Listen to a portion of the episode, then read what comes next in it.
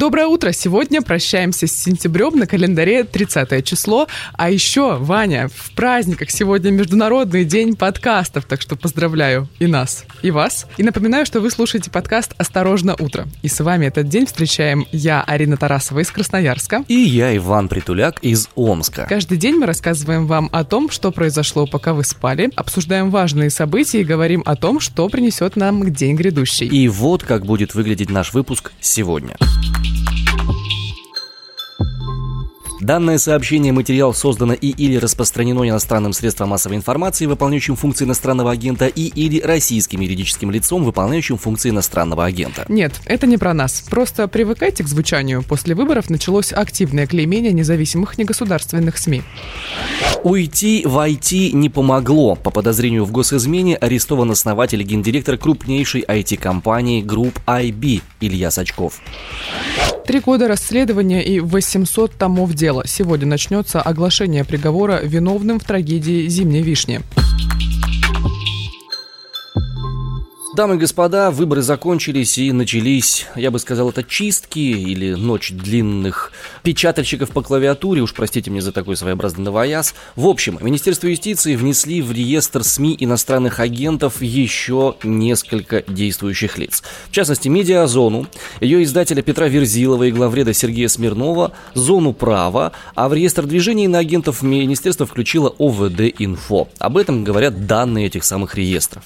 Список СМИ, который который выполняет функции иностранного агента, вообще пополнился в общей сложности 22 пунктами. Туда попали в том числе сотрудники «Голоса», организации, признанной иноагентом, которая занимается наблюдением над выборами. Кроме ОВД-инфо, в реестр движения включили также автономную некоммерческую организацию Нижегородский центр немецкой и европейской культуры и Ивановскую областную общественную организацию Центр гендерных исследований. Интересно, что такого противоправного сделал Центр гендерных исследований? Получил деньги из-за рубежа какие-нибудь, кто-нибудь перебросил там 100 баксов и до свидания, и такую штуку сделали. Сергей Смирнов у себя в телеграм-канале комментирует произошедшее. Главред медиазоны, собственно, вот написал пост. Э, говорит, что не надо поздравлять и писать про знак качества, что странно, в России действительно признание иноагентом как будто стало каким-то знаком качества. Значит, ты делаешь объективный контент, а людям рассказываешь правду и все прочее. Смирнов также пишет дальше, что это глубоко дискриминационная мера, и по факту лично ему запретили вести твиттер. Не он один в такой ситуации, к сожалению, находится, но это по факту, ну, такое, я не знаю, что это, но по действиям это откровенная цензура. Ну, вот прям как бы вот цензура без вариантов. Вот закончились э, выборы, действительно, закончилась вся эта, знаешь, игра в хорошее государство, игра в людей, которые принимают все то, что происходит на рынке СМИ. И вот сейчас после выборов как будто всем раздают тумаков. Ну, я не знаю, писали эти ребята что-то или нет касательно прошедших выборов, но, вероятно, писали. Ну, не все. Ну, Центр гендерных исследований, что он там мог написать? Ну, вот серьезно, про выборы. Дело не в выборах, дело в самом факте того, что буквально вот-вот отгремело и начали дальше закручивать. Но, знаешь, есть и относительно позитивные новости, которые можно только с сардонической улыбкой воспринимать. Минюст РФ исключил из реестра иностранных агентов признанные в РФ экстремистскими фонд борьбы с коррупцией и фонд защиты прав граждан в связи с тем, что эти оба фонда были ликвидированы. Есть еще одна странная развитие этой новости, которое, как мне кажется, очень много говорит об образе мышления людей, которые объявляют те или иные организации экстремистскими или какими-то еще. А в комиссии при Роскомнадзоре предложили признать Радфем и Child Free экстремизмом. Буквально вот вчера вечером вышла новость. Глава комиссии по защите детей от деструктивного контента при Роскомнадзоре Андрей Цыганов предложил признать ЛГБТ, радикальный феминизм и Child Free экстремистскими движениями. Об этом он заявил на заседании родительской палаты говорит об этом ТАСС. Знаешь, я думаю, прежде чем как э, Андрей Цыганов озвучил свою мысль, он подумал следующее. Давай попробуем эту твою гомосятину. Далее цитата. «Безусловно, нужно расширять права правоприменителей. Мы неоднократно это предлагали», — говорит Цыганов. «Всевозможные вот эти ЛГБТ-идеологию, радикальный феминизм, все эти фурии, child-free, их, конечно, надо признавать хотя бы экстремизмом. Экстремистской идеологией для того, чтобы развязать руки нашим правоприменителям, Роскомнадзору и так далее». В связи с чем я хочу с большим и плохо скрываемым удовольствием процитировать статью 13 Конституции Российской Федерации. Даже в той пеньковой, которую принимали на пеньках, есть пункт 5. Запрещается создание и деятельность общественных объединений, цели или действия которых направлены на разжигание социальной, расовой, национальной и религиозной розни.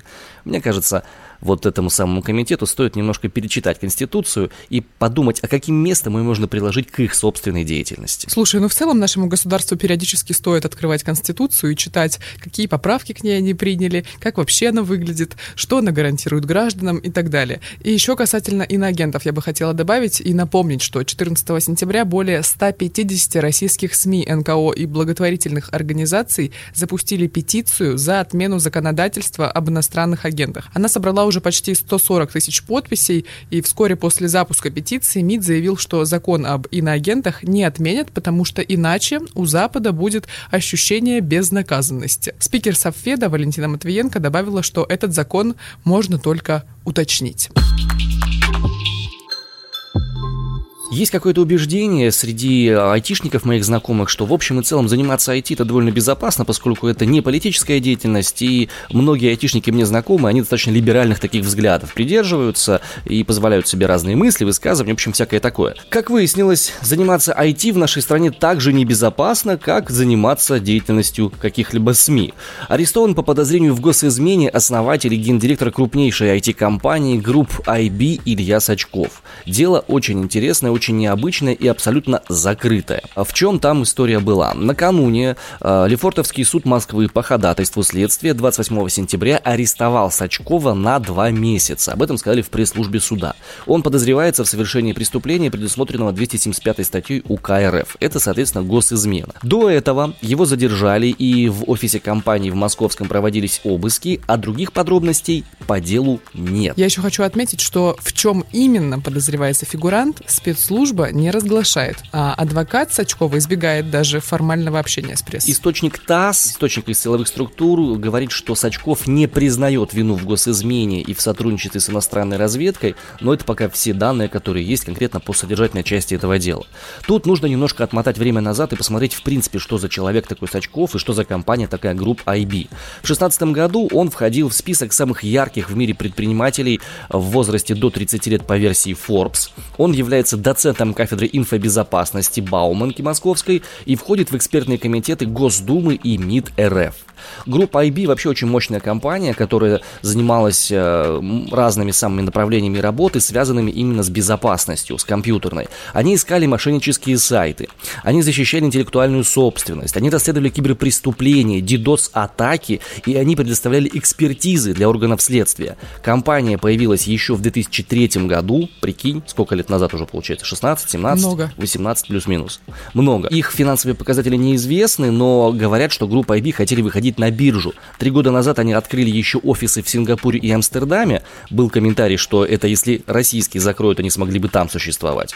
Но, соответственно, сейчас эта ситуация как будто э, оказывается такой очень пророческой. После того, как они вышли на иностранные рынки, они стали сотрудничать с иностранными тоже, с Интерполом, с Европолом, помогать им и расследовать киберпреступления. Ну, это логично. Когда ты масштабируешься, у тебя растет база заказчиков, грубо говоря. И вполне возможно, что какие-то интересы взяли и пересекли пересеклись. И вот как сейчас будет развиваться судьба Сачкова, как сейчас будет развиваться судьба группы IB, непонятно, но пока есть информация, что ребята работают в штатном режиме. Единственное, что вот Илья находится непосредственно в заключении, под стражей. Когда Илью задержали, у группы IB появился новый генеральный директор Дмитрий Волков. Раньше он занимал позицию технического директора, и он уже рассказал о том, что у сотрудников компании не было доступа к государственной тайне. А, говорит, это полностью исключено в отношении него. Никаких мероприятий не было, и он также ответил на вопрос одного из СМИ, который брал у него интервью, о возможной утечке секретных документов из компании. Такое, говорит, в принципе невозможно, у нас нет доступа к секретной информации, как я уже сказала, и никто в группе IB ее не предоставляет. Продолжается эпопея с YouTube. Теперь видеохостинг будет удалять ролики с недостоверной информацией обо всех одобренных вакцинах. Это касается не только вакцин от COVID-19, но и всех остальных. По словам вице-президента, с платформы исчезнет весь контент, который ставит под сомнение эффективность или безопасность препаратов. И, а ранее YouTube запрещал только ролики с критикой вакцин от коронавируса. Почти за год сервис удалил более 130 тысяч таких видео. Хочется вспомнить сразу слова одного из представителей э, видеохостинга, который мы с тобой недавно обсуждали, что главная ценность YouTube — это свобода слова. Свобода слова. Ну, как мы видим, свобода слова, она начинается там, где хочет начинаться, а заканчивается там, где возникают экономические интересы. Тех самых людей, которые эту самую свободу слова обеспечивают. Вообще, есть такая интересная мысль о том, что свобода — это все-таки то, что берется, а не то, что даруется. Иначе какая это свобода? И если люди хотят, чтобы свобода слова была каким-то образом а, оформлена, то есть смысл говорить о том, что это для них важно. Ну, ютуберы сейчас многие так делают. У нас есть целая плеяда ютуберов а, российских, которые занимаются а, просветительской деятельностью, которые занимаются кинокритикой. Вот, допустим, Красный Циник, один из популярных ютуберов, который занимается разборами всех фильмов, у него есть несколько видео, связанных с алгоритмами ютуба и с тем, как в последнее время ютуб стал все больше и больше закручивать гайки. Подобные истории есть и у иностранных тоже э, разнообразных просветителей и э, инфоблогеров, и научных блогеров. Так что я думаю, какие-то внутри Ютуба происходят телодвижения, которые заставляют его выбирать выгоду вместо свободы. Новые запреты связывают с новыми правилами платформы, и представители Ютуба говорят, что в последнее время дезинформация о вакцинах от коронавируса превратилась в фейки о вакцинах в целом. Учитывая новый запрет, на платформе можно будет размещать контент о правилах вакцинации, исследованиях новых препаратов и результатах на их применение. Я очень рад, что так будет происходить на самом деле. Но, на мой взгляд, один из лучших способов бороться с фейками – это все-таки делать упор на позитивный контент, а не запрещать их. Потому что под видом фейка можно пропустить что-то важное, альтернативную точку зрения или какую-то вещь, которая может быть настоящей, а не пропагандистской.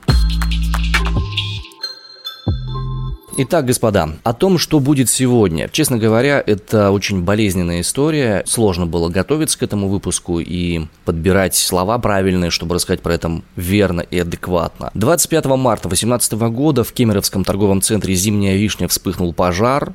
Э, первый звонок поступил в МЧС в 16.04. Все звонили, говорили, что из него идет дым из «Зимней вишни». Автоматическое оповещение не сработало, люди запаниковали, пытались уехать оттуда. Из этого была пробка, из-за которой пожар пожарные не смогли проехать. Чтобы спастись, люди забирались на крышу здания, выпрыгивали из окон.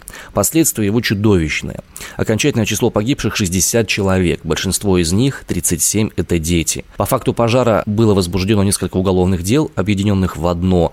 Из-за этого на скамье подсудимых оказалось 15 человек. Никто из них за три года с момента трагедии не признал вину полностью. Сегодня начнется озвучание приговора в 14.00 по кемеровскому времени в Ленинском районном суде города Кемерово. Почему именно там, хотя изначально на сайте было указано, что в заводском, потому что, судя по всему, огромное количество людей будет заслушивать, и больших залов в заводском суде не нашлось, поэтому все будет происходить именно в Ленинском.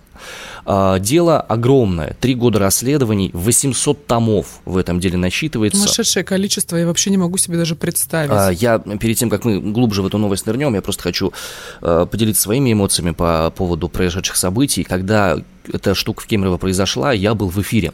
У меня был прямой эфир утреннего развлекательного шоу на одной из э, радиостанций, на которых я работал, и это было параллельно такое очень сюрреалистическое и страшное ощущение, когда мы смотрели на ту информацию, которую передают, были прямые трансляции ВКонтакте, были прямые трансляции в Инстаграме, еще откуда-то, и потом был чудовищный скандал по поводу того, что тела где-то прячут, фейков огромное количество было. Дело, конечно, жуткое и резонансное. И вот сейчас, наконец-то, суд расставит точки над э, «и», и будет примерно понятно, кого, за что и насколько.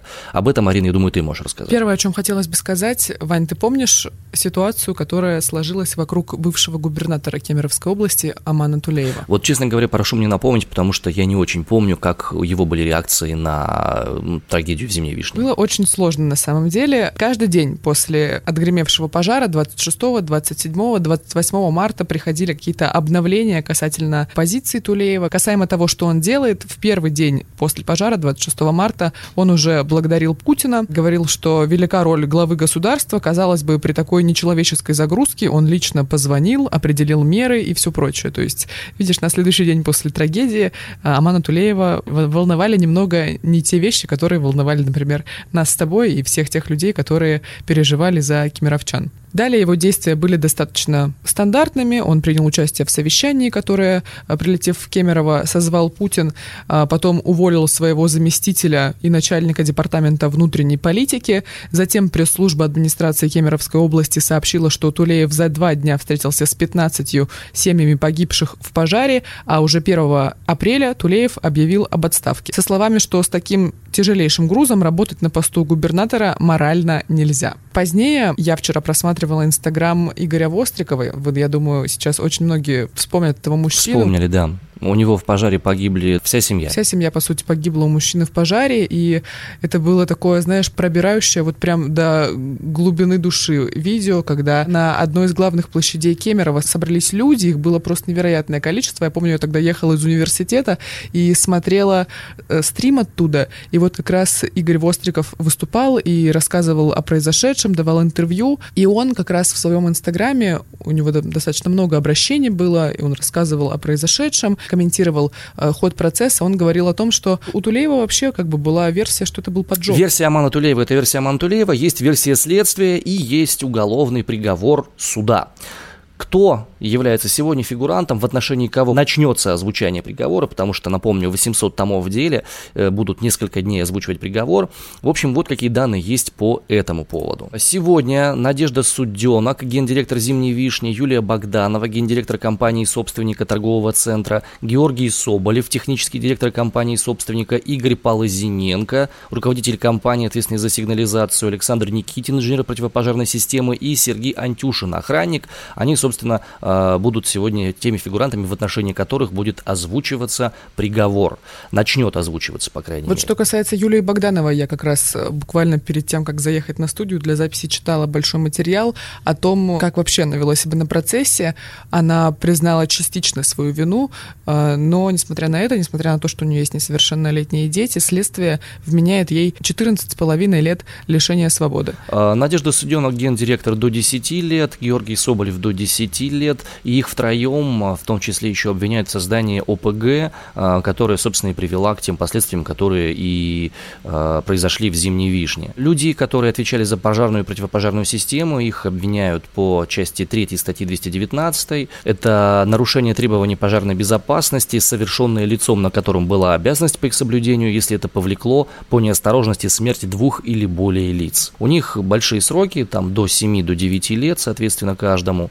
Ну и в общем и целом сроки примерно такие ожидают тех людей, которые оказываются виновными в трагедии зимней вишни. Прошлой осенью тоже было достаточно много шума вокруг одной из немаловажных персон э, в деле зимней вишни. Вячеслав Вишневский, совладелец зимней вишни, по версии следствия, именно он дал взятку экс-главе Госстройнадзора Кузбасса, и за эти деньги она закрыла глаза на нарушения, допущенные при строительстве второй очереди торгового центра, что, собственно, и могло стать причиной пожара. В ноябре прошлого года Вишневский не признал вину в суде. Это было первое заседание по его делу. Следствие считает, что за взятку в размере 7 миллионов рублей э, Вишневский, собственно, мог получить разрешение на ввод этого здания в эксплуатацию. В любом случае, мы сопереживаем всем тем людям, которые потеряли своих близких в Кемерово. Мы надеемся, что правосудие восторжествует, что все возможные заметания под ковер будут исключены. Когда мы обратились за комментариями к адвокатам, а, к тем людям, которые участвуют в поддержке пострадавших в Зимней Вишне, а, организация kemerovohelp.ru, общественный центр помощи пострадавшим в ТРЦ «Зимняя Вишня», они сказали, что до момента озвучания приговора никаких комментариев они давать по этому поводу никому не будут. Мы с уважением относимся относимся к этой позиции, и как только появятся какие-то конкретные комментарии, как только приговор будет озвучен, я думаю, мы сможем поделиться теми данными, которые у нас появятся. По традиции, в финале нашего выпуска мы рассказываем вам о погоде в тех местах нашей страны, где вы вряд ли побываете, но знать о которых вы должны точно. В забайкальских больших ботах сегодня не жарко и пасмурно, плюс 6 градусов тепла. Мурманская Африканда также не обещает тепла, там всего плюс 4. И только в Тамбовской Большой Ржаксе есть поводы для радости, плюс 14 сегодня пообещали им местные синоптики. На этом наш выпуск на сегодня завершен. Это был подкаст «Осторожно, утро», честные новости из глубины сибирских руд. Ставьте нам 5 звезд на Apple подкастах, ищите нас на Яндекс Музыке, на Гастбоксе и на иных аудиоплощадках нашей страны. Обязательно увидимся, услышимся. Спасибо. На этом все.